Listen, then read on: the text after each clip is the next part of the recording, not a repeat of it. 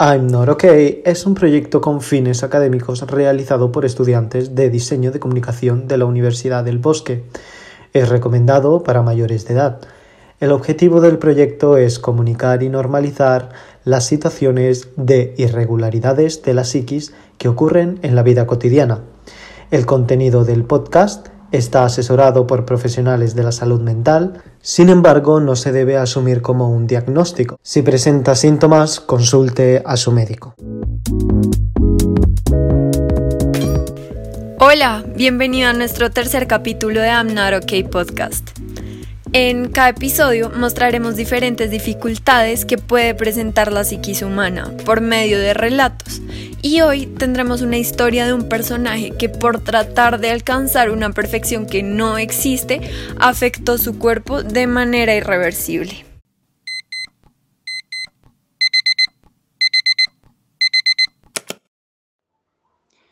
Otro día más. Me despierto y lo primero que hago es revisar mi celular para recordarme mi objetivo. Veo todas las cuentas que ahora son mi familia, mi comunidad. Ellos son los únicos que me entienden, los únicos que ven la misma belleza en esas imágenes.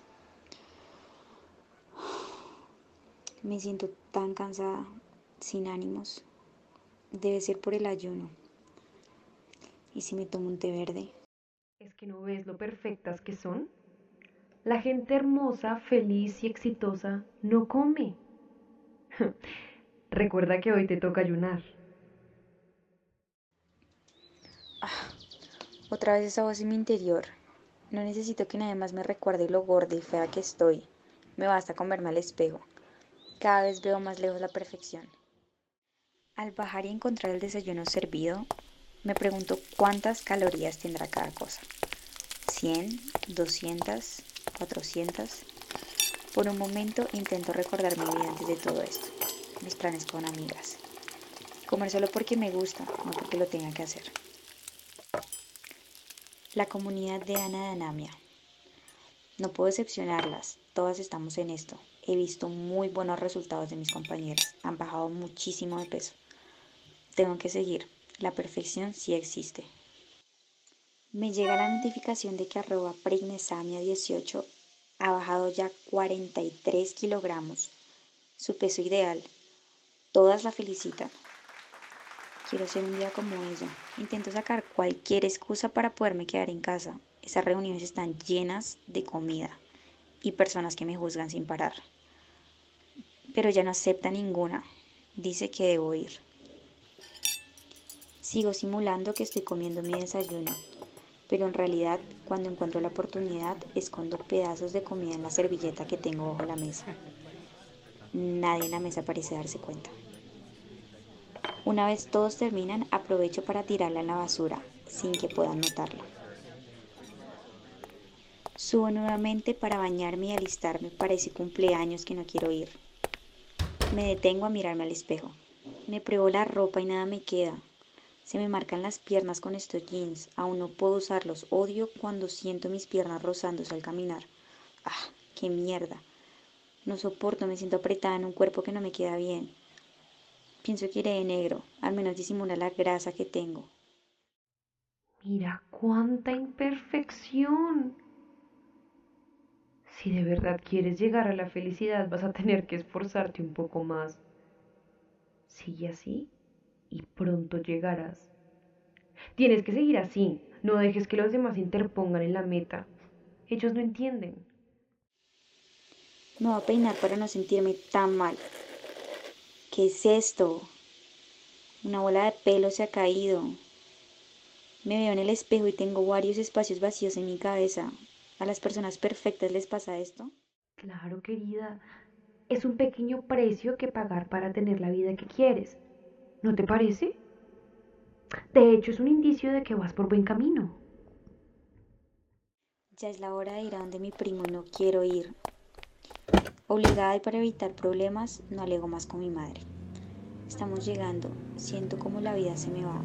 Mi cuerpo lo siento más ligero. Estás haciendo muy bien tu trabajo. Así se siente ser perfecta. Cuando vuelvo a abrir los ojos, veo blanco en todos lados. ¿Me morí? No entiendo nada. Pero luego veo a lo lejos a mi madre hablando con un señor de bata blanca. Ella parece triste y frustrada. Miro más detalladamente y me doy cuenta que estoy en un hospital. Ahora te han descubierto. Qué imbécil eres. Te internarán para engordar aún más y más y más. Cerda asquerosa. Ella tiene razón. Solo me queda oír, pero no puedo. Mi cuerpo ya no me responde, estoy muy débil.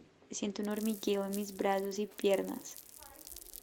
Me llevan para no volver en mucho tiempo.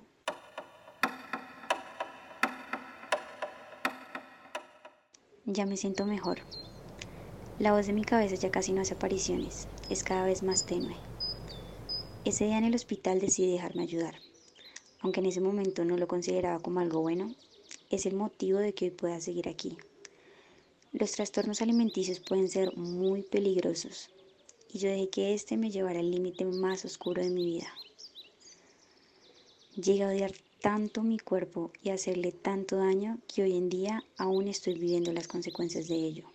Mi cabello, mis uñas, mis defensas siguen débiles a pesar de que ya haya pasado un año desde mi punto más bajo.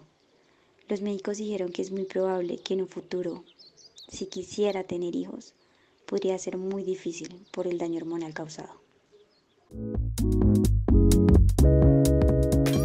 Recuerda que no estás solo. Síguenos en Instagram en arroba donde te espera una comunidad con la cual puedes desahogarte y contar tu experiencia. No olvides la línea de atención en salud mental con el número 106 de la República de Colombia, donde un psicólogo atenderá tu llamada para más soporte. Esperamos que nos acompañes en otro episodio. Cuídate, stay safe.